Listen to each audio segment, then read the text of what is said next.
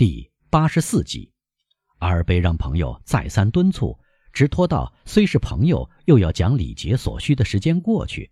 最后，他向弗朗兹承认，如果明天让他独用敞篷四轮马车，那就帮了他的大忙了。阿尔贝认为，美丽的农妇大发慈悲，揭开假面具，是因为他的朋友不在场。大家明白，弗朗兹不会自私自利。在朋友艳遇到来之际，去阻挡阿尔贝。这次艳遇既能满足阿尔贝的好奇心，又能取悦他的自尊心。他相当了解他高尚的朋友嘴巴不紧，深信阿尔贝会让他知道自己艳遇的细枝末节。由于两三年来他跑遍了意大利各地，却从来没有机会为自己设计这样的私情，所以弗朗兹很乐意知道，在这种情况下事情是怎么进行的。于是他答应阿尔贝。第二天，他只在罗斯伯利大厦的窗前观看景象。第二天，他果然看到阿尔贝一次次经过，他捧着一大束花。不用说，他要用花来传情递信。当弗朗兹又看到同样的一束花，由于一圈白色山茶花而显得引人注目，捧在一个身穿粉红缎子小丑服装的迷人女子的手里时，用花。来传情递信的可能性变成了确定的事实，因此当天傍晚，这不再是快乐，而是狂喜了。阿尔贝没想到不知名的美人会以同样方式来答复他。弗朗兹迎合阿尔贝的心意说：“这样吵吵闹闹使他厌倦了，他决定利用明天白天再看看他的纪念册，寄点东西。”阿尔贝没有猜错。第二天傍晚，弗朗兹看到他跳跳蹦蹦走进房来，拿着一张正方形的纸的角不由自主地挥舞着。“嘿，”他说，“我弄错了吗？”他回信了。弗朗兹大声问：“看吧。”说这句话的音调难以描述。弗朗兹接过信来看。星期二晚上七点钟，在彭泰菲奇街下车，跟随那个夺走您的长明烛的罗马农妇走。当您来到圣贾科莫教堂的第一级台阶时，务必在您的小丑服装的肩上结上一条玫瑰红的丝带，以便他能认出您。从现在到那时，您再看不到我，要忠贞不渝而又小心谨慎。喂，待弗朗兹看完信，他说：“您有什么想法，亲爱的朋友？”我想，弗朗兹回答。看来像一次令人非常愉快的艳遇，我也这样看。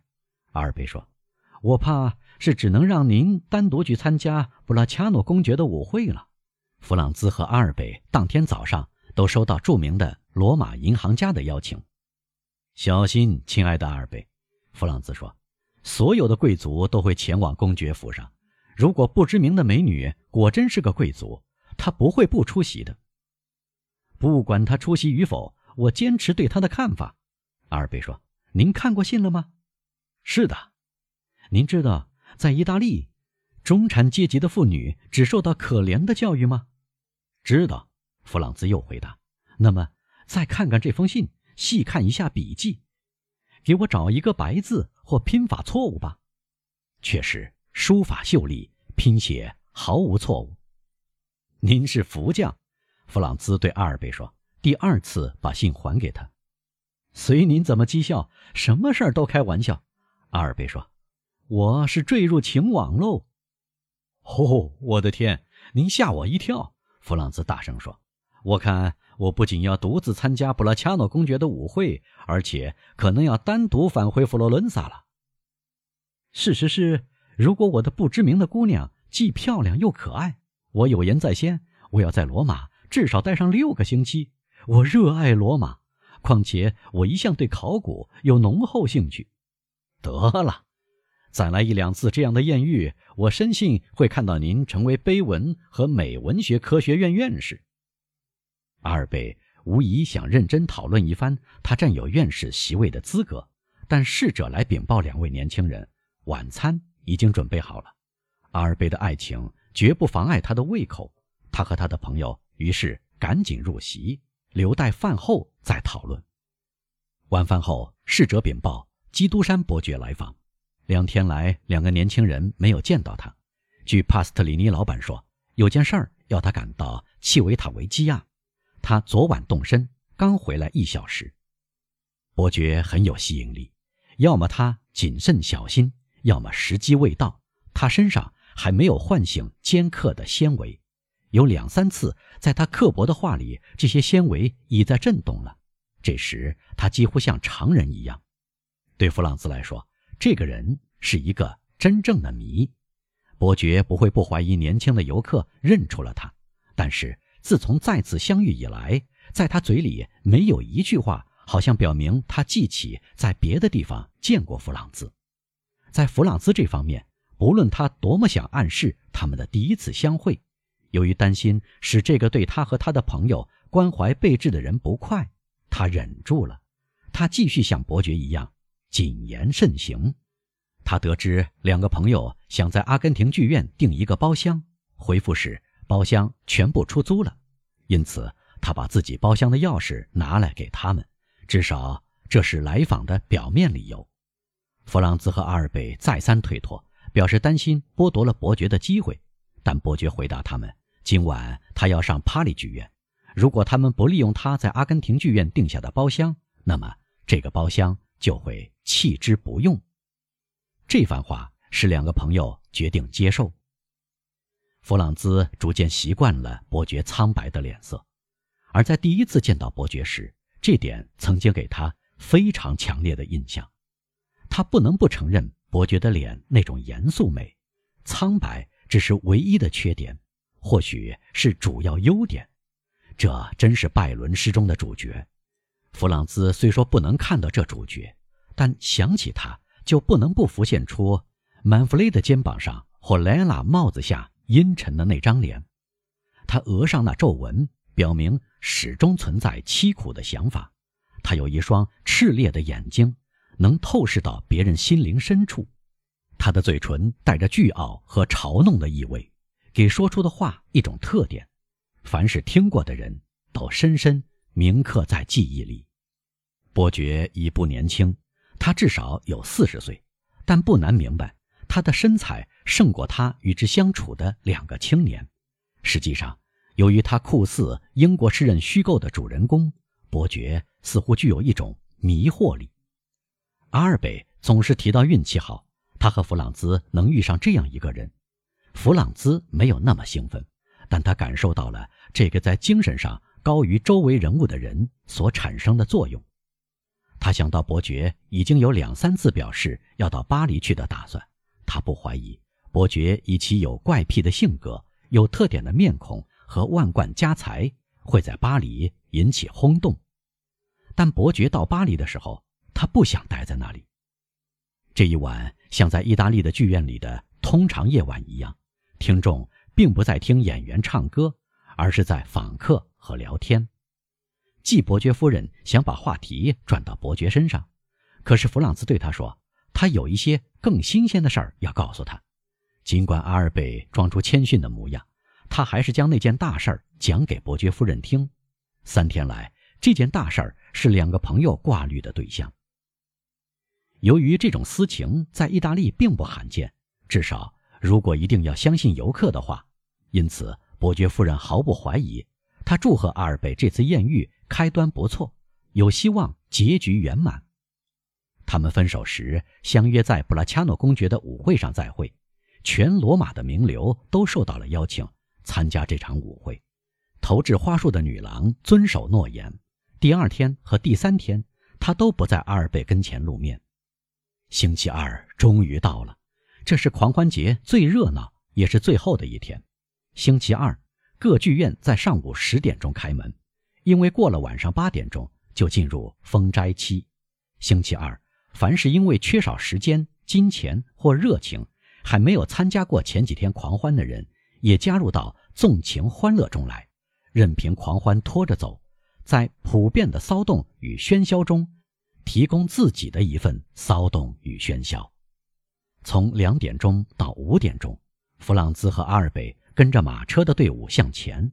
同相反方向的马车队伍和行人互撒彩纸屑，行人在马腿之间和车轮之间穿行，在一片乱糟糟之中，居然没有发生一起事故、一次吵闹和一次殴斗。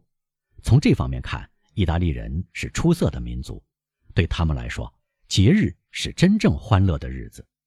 本书作者在意大利住了五六年，却记不起见过盛大节日被意外事件所扰乱，而这种事故在我们的节日里总是必然发生的。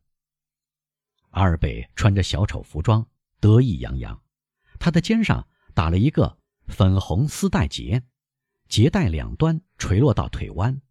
为了不致在他和弗朗兹之间引起混淆，弗朗兹仍然穿着罗马农民服装。白天逐渐逝去，喧嚣声也变得越来越厉害，在所有的马路上、所有的马车里、所有的窗口旁，没有一张嘴闷声不响，没有一条手臂闲着不动。这真正是一场人为的暴风骤雨，由叫喊的雷声和圆球彩纸屑、蛋壳彩纸屑、花束、橘子、鲜花的骤雨组成。三点钟。在人民广场和威尼斯宫同时点放的焰火响声，好不容易穿过可怕的喧嚣声，宣布赛马就要开始了。赛马像长明烛一样，是狂欢节最后几天的特殊插曲之一。听到焰火的响声，马车立即离开排好的队伍，分别躲入离得最近的横街里去。这种队形变动进行的难以想象的灵巧和出奇的快捷。警方根本不用费心，分别指定位置和划定路线，行人紧贴在大厦的墙上，然后听到马蹄和刀鞘的巨大嘈杂声。宪兵马队并排十五人，占据了整个街面，疾驰着越过杭市街，为赛马者扫清道路。当马队到达威尼斯宫的时候，另一个放焰火的炮组鸣响了，宣布街道自由畅通，旋即。在一片响彻云霄的呐喊声中，只见七八匹马在三十万呐喊者和刺在马背上使马蹦跳起来的铁粒子的刺激下，像幽灵一样疾驰而过。然后，圣石堡的大炮响了三下，这是宣布三号马获胜。紧接着这个讯号以后，马车又开始行驶起来，涌向科西嘉街，从所有街道满溢而出。仿佛被暂时阻挡住的急流一下子泻入河床，巨流比先前更迅猛地在花岗岩的两岸之间继续奔腾。不过，一种新的嘈杂声和骚动混杂在人群中，卖长明烛的刚出场。有两种粗细不等的蜡烛，从复活节的大蜡烛到线蜡烛，凡是参加罗马狂欢节结尾的这个大场面的演员。长明烛提醒他们两种截然相反的使命：一，保持长明烛不灭；二，熄灭别人的长明烛。长明烛犹如生命，人类还只找到一种繁衍生息的方法，而这种方法是上帝赐予的。但人类发现了上千种剥夺生命的方法，至于怎么死，人多少得到魔鬼的帮助，这倒是真的。只有用火才能点燃长明烛，但谁能说出熄灭长明烛的上千种方法？巨大的风箱、奇形怪状的吸烛罩、非同寻常的扇子。于是，人们争先恐后购买长明烛。弗朗兹和阿尔贝同别人一样，黑夜迅速来临，已经听到喊声：“长明烛！”上千个小贩尖利的声音重复着。两三点火光开始在人群之上闪烁，这仿佛讯号一样。十分钟以后，五万支烛光闪耀着，从威尼斯宫来到人民广场，又从人民广场回到威尼斯宫，简直可以说这是鬼火节。没目睹过这个景象是无法想象的。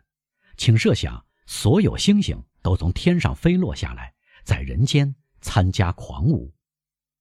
这一切伴随着喊声，在世界的其余地方都听不到这种声音。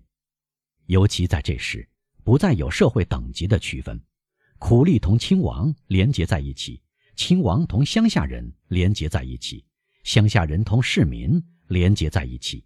每个人都在吹蜡烛、灭蜡烛、在点蜡烛。如果年迈的埃尔洛斯这时出现，他会被宣布为长明族之王，而北风则被宣布为王冠的推定继承者。这种举足的疯狂追逐大约持续了两个小时，杭市街照亮的如同白昼，可以看清四五层楼上看客的面容。每隔五分钟，阿尔贝就掏出怀表来看，指针终于落在七点钟上。两个朋友刚巧来到蓬台飞机街的附近，阿尔贝从敞篷四轮马车上跳下来，手里拿着长明烛。有两三个戴假面具的人走近他，想吹灭他的蜡烛或者夺走他的蜡烛，但阿尔贝是个灵活的拳击手，一个接一个把他们击出在十步远的地方，继续奔向圣加克伯教堂。教堂台阶上挤满了好奇的人和戴假面具的人，他们在争抢别人手里的蜡烛。弗朗兹观察着阿尔贝，看他踏上第一级台阶，几乎同时，一个戴假面具的人。身穿那个投掷花束的农妇令人眼熟的服装，伸出手臂。这回阿尔贝不做任何抵抗，让他夺走长明烛。弗朗兹离得太远，听不见他们交谈的话，但不消说这些话毫无敌意，因为他看到阿尔贝和农妇手挽手走远了。有一会儿，他在人群中目送着他们，但在马切洛街，他看不到他们了。突然。发出狂欢节结束讯号的钟声敲响了，与此同时，所有的长明烛像受到魔法的作用，通通熄灭，简直可以说有一阵狂风把一切烛光都吹灭了。弗朗兹处在伸手不见五指的黑暗中，所有喊声一下子停息，犹如卷走了亮光的狂风，同时也带走了声音，只听到。把戴假面具的人送回家去的四轮华丽马车的铃铃声，只看到在窗户后面闪烁的稀稀拉拉的亮光。狂欢节结束了。